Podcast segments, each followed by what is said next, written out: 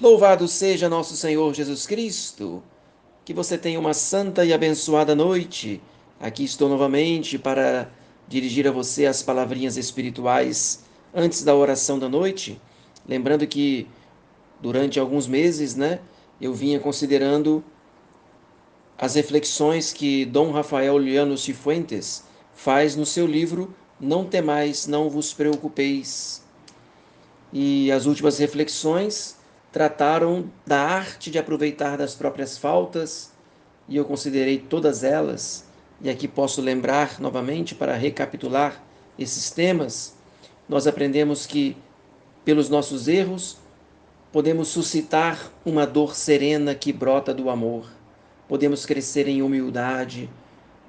Devemos nunca desanimar, devemos acudir à misericórdia do Pai, aumentar a confiança em Deus e a desconfiança em nós mesmos, corrigir com calma e mansidão os irmãos, não é?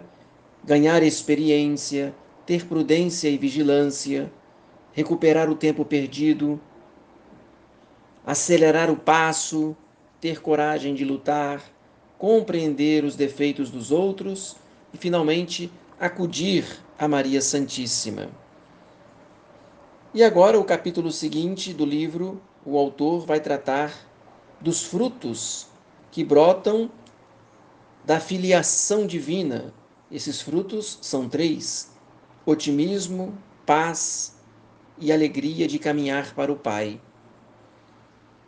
Lembrando que a filiação divina é, a graça que recebemos de participar, perdão, de participar da própria vida divina pela graça santificante, né?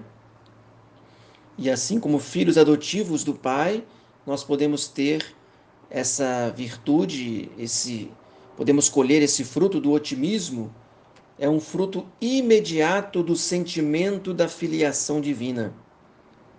E o autor aqui compartilha, compartilha conosco é, um dos pensamentos que lhe causou muita influência na juventude, um pensamento que ele pegou do livro Caminho, de São José Maria Escrivá. Quando ele, numa situação difícil, ele pediu a Deus que falasse com ele, através de alguma mensagem especial. E ele leu essa frase: Não sejas pessimista não sabes que tudo quanto sucede ou pode suceder é para o bem?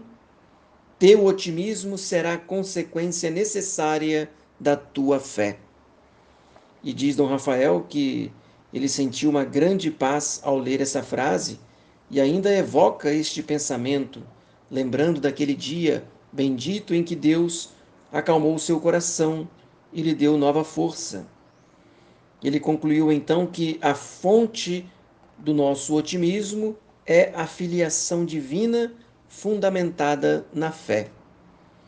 Pois bem, pela graça santificante, nós participamos da vida divina, somos filhos adotivos de Deus e, pela graça, nós temos a caridade, a esperança, a fé, são as virtudes teologais que fundamentam a nossa vida espiritual e com elas podemos sim ter confiança e podemos ter otimismo, pois Deus cuida de cada um de nós.